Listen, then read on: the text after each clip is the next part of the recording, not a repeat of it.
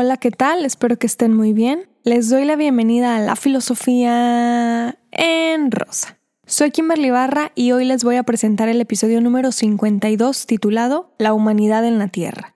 Si es la primera vez que me escuchan, soy licenciada en filosofía y en este espacio desarrollo alguna idea, concepto, problemática, desde mis estudios, mis lecturas y mis experiencias de vida, para mostrarles la belleza de la filosofía e invitarles a leer la teoría, autores y obras de la mejor manera posible. Como ya vieron el título, escribí esto porque me invitaron a dar una conferencia a una universidad sobre el tema de la Tierra, Así que en los últimos días no he dejado de pensar en el impacto que causamos las personas, y quiero compartir esta parte de mi pensamiento con ustedes. Así que comencemos con el episodio de hoy. Cuando hablamos de humanidad, ¿qué viene a nuestra mente? Sé perfecto que seres humanos, pero ¿pensamos en la humanidad desde su parte singular, desde la pluralidad, desde un grupo, una categoría o desde toda la población? Cuando decimos humanidad, estamos hablando de la sociedad, de una persona, de muchas, de la gente, de seres, el ser, ser humano. ¿Qué responsabilidades implica el ser humano, la humanidad? Tenemos una existencia física, somos materia ocupando un lugar en el espacio, avanzando en el tiempo, ¿cierto? Ustedes en este momento están ocupando un lugar en el espacio, en un tiempo determinado, pero el ser no es únicamente eso, algo más nos hace humanidad, probablemente la esencia, el alma, la energía, el espíritu, esa cosa que no vemos, eso que no tocamos, pero algunas personas creen que está ahí. La humanidad no solamente tenemos un cuerpo material, una esencia inmaterial, tenemos voluntad, gustos, placeres, deseos. Y entonces, si descomponemos de esta manera al ser, nos encontramos con algo gigante cuando pensamos en humanidad, ya sea una sola persona o un cúmulo. Las preguntas específicas sobre la individualidad las dejaré para un episodio cercano. En este quiero concentrarme en las preguntas que podemos hacernos en comunidad, las preguntas que le corresponden a la humanidad en la Tierra, las preguntas sobre qué somos los humanos, qué estamos haciendo para mejorar el lugar en el que vivimos, para qué perpetuamos nuestra existencia y qué seguirá existiendo en unos siglos o milenios. ¿Qué somos en sociedad? ¿Qué formamos?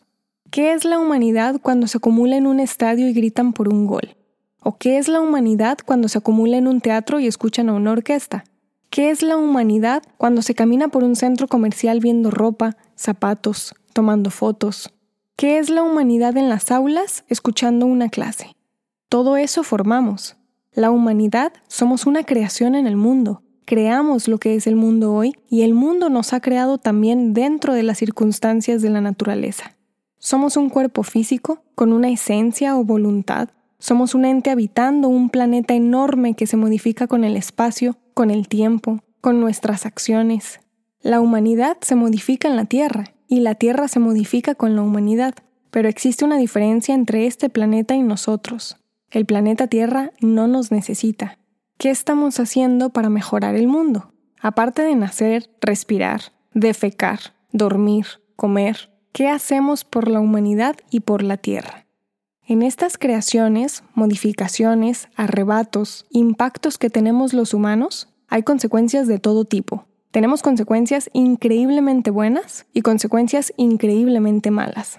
La Tierra se ha visto afectada por nuestras acciones. Hemos contaminado horriblemente el lugar en el que vivimos. Hemos dañado la naturaleza, el agua, el aire, a los animales, a las plantas y evidentemente a nosotros mismos, porque creemos que los menos afectados con tanta contaminación somos nosotros cuando no es así. Hoy tenemos problemas que hemos desarrollado en sociedad, y no solamente problemas políticos y económicos, o problemas institucionales, sino ambientales, porque la humanidad tiene la capacidad de destruir absolutamente todo lo que está alrededor de sí, luego ir y reconstruir para generar algo nuevo. Desde la parte positiva, o la que aporta para la mayoría, tenemos avances que la humanidad ha creado con el paso del tiempo. A partir del descubrimiento del fuego, la humanidad ha civilizado absolutamente todo. Esa inteligencia que tuvieron las primeras personas que estuvieron en sociedad nos tiene el día de hoy con grandes construcciones arquitectónicas, con obras de arte, con Juegos Olímpicos, con grandes universidades impartiendo la mejor educación, con medicina que busca solucionar enfermedades, con constituciones modificando las leyes para tratar de practicar la justicia. Hoy tenemos la búsqueda del bienestar físico, intelectual y psicológico más avanzada en la historia. Hace un tiempo, en una dinámica que tuvimos en redes sociales, ustedes me preguntaban si la filosofía es para personas inteligentes. Yo respondí que la filosofía y todo, porque la humanidad ha avanzado hasta donde está hoy debido a personas inteligentes. Lo que la humanidad logra con el paso de los años es un avance científico y tecnológico que sorprende, porque creo que hace unas décadas era inimaginable lo que tenemos hoy. Y desde la educación, la ciencia, la tecnología, me parece que hemos avanzado mucho. Pero el impacto positivo no es lo único que tenemos que afrontar. También están los daños provocados. Y no solamente por las enormes acciones de las enormes industrias y empresas que deterioran el medio ambiente, sino también las pequeñas acciones que en sociedad y en nuestra singularidad dañan el ambiente.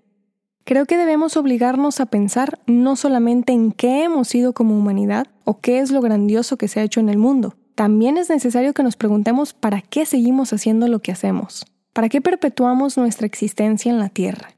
Si tenemos un planeta sumamente contaminado, si tenemos al mundo lleno de nuestra basura, si dañamos a los animales que siguen vivos, si tenemos escasez de agua potable en muchísimas regiones, o el mar contaminadísimo con nuestros desechos, ¿por qué perpetuamos nuestra existencia? ¿Alguna vez detenemos nuestra rutina para preguntarnos eso? No tenemos educación en el crecimiento poblacional. No hay un control de natalidad en el mundo. La gente se reproduce demasiado. Y con esa desinformación, con ese descontrol, arrastramos muchísimos problemas. Porque no solamente no se educa desde la conciencia de la reproducción, es como un círculo que termina donde inició y entonces vuelve a comenzar.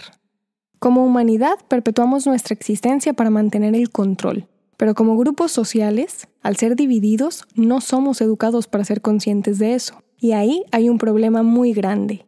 Lo que tenemos hoy es un mundo lleno de opiniones divididas, lo cual es buenísimo, porque muestra una gran cantidad de matices y no todo se pone en blanco o negro.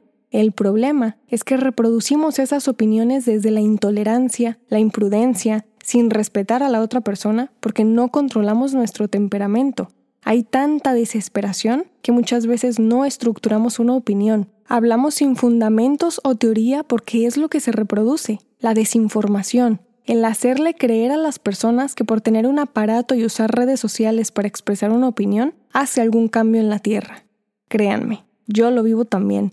Tengo dos años con este podcast y he aprendido a escuchar ciertas opiniones y sobre todo a expresar las mías de la manera más fundamentada posible y vivo lo que vivimos en sociedad, una distracción para controlarnos, una desinformación para controlarnos, una contaminación a nuestras mentes para controlarnos, a nuestros recursos naturales, al planeta en el que vivimos. Y hoy, la humanidad en la Tierra somos un caos. No tenemos un equilibrio ante ese control porque no estamos informados al respecto. Cuando el control es radical, hay problemas. Cuando en una casa el control es de una sola parte, hay problemas. Cuando en una sociedad hay control en exceso, en un Estado, en un país, en una cultura, las religiones ni se diga. Nadie se quiere acordar de los problemas que le causamos a la Tierra porque queremos huir de ese control radical. O por otro lado, cuando no hay control por ningún espacio. Ahí también tenemos un problema, porque si no controlamos nuestras acciones a nuestro planeta, tenemos inseguridad social, tenemos asesinatos, invasión a la privacidad, o tenemos enfermedades incontrolables, como un virus. Hay problemas en el sistema educativo. Escuchen mi episodio 45 titulado Educación Universitaria. Hay desempleo, hay pobreza en extremo, hay gente trabajando y trabajando sin poder salir adelante aunque quiera. Escuchen mi episodio 48, Trabajar para sobrevivir. Hay revoluciones sociales, hay guerras, hay violencia, hay muertes debido a eso, pero parece que no nos importa. Eso es la humanidad en la Tierra. Tenemos una parte muy fea también, ¿cierto? ¿Alguna vez se han preguntado qué será de la humanidad en unas décadas? ¿O en unos siglos? ¿O en unos milenios? Me pregunto si seguirá existiendo la humanidad en miles de años. Seguramente en un punto esto se termina, y quizá inicia nuevamente. ¿Se han preguntado qué sería de la Tierra si la humanidad se extinguiera?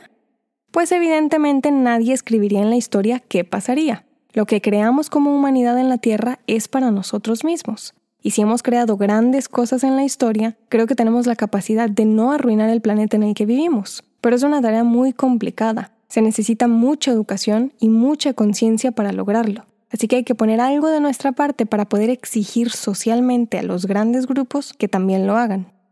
He llegado a la conclusión de que la Tierra no nos necesita. Verán, en filosofía, cuando decimos necesidad, hablamos de algo que no puede no ser así. Por ejemplo, el espacio. El espacio es necesario. Imaginen, por favor, pongan en su mente un mango. ¿Ya? No podemos pensar ese mango sin espacio, aunque esté en un escenario en blanco. Eso es el espacio. Ese mismo mango no podemos pensarlo sin el tiempo. Hace unos instantes mencioné la palabra mango y ahora forma parte del pasado. Justo ahora escuchan la palabra mango y estamos en un presente que no dura nada. O sea, en filosofía, cuando hablamos de necesidad, consideramos el tiempo y el espacio porque absolutamente nada, nada, nada puede pensarse sin tiempo o espacio. Para la humanidad, ese espacio que ocupamos es el planeta Tierra, independientemente del país en el que me estén escuchando, la ciudad, la cultura que tengan, la profesión o su oficio. Nuestro principal espacio para existir es la Tierra, y pertenecemos materialmente aquí en un tiempo determinado. Hablamos de un pasado escrito en la historia, vivimos un presente y planeamos un futuro. La humanidad está en un espacio y un tiempo determinado. Necesitamos la Tierra para ser humanos. En cambio, la Tierra no nos necesita a nosotros, porque al parecer, según los estudios, ha existido antes que nosotros. Ya estaba, ya ocupaba un lugar en el espacio, ha estado en el tiempo sin la humanidad. Así que si hemos logrado cambios increíbles en nuestro nicho, siempre podemos mejorarlo. Y somos humanidad porque no solamente destruimos la Tierra, creo que también la reparamos. Por ahora terminaré el episodio número 52 de este podcast. Espero que les haya gustado el tema, les repito, lo elegí porque daré una conferencia al respecto en una universidad y en abril se conmemora el Día de la Tierra. Saben que pronto habrá un nuevo episodio con un nuevo tema, idea o concepto para compartirles la filosofía como a mí me gusta. Si quieren obtener información sobre mi libro, mi curso o quieren que les recomiende bibliografía para comenzar a leer filosofía, pueden buscarme en las redes sociales Instagram, Facebook y Twitter con el nombre del podcast. Muchísimas gracias por escuchar este nuevo episodio, por compartirlo con sus familiares, amistades y en sus redes sociales. Soy Kimberly Barra y esto es La Filosofía en Rosa.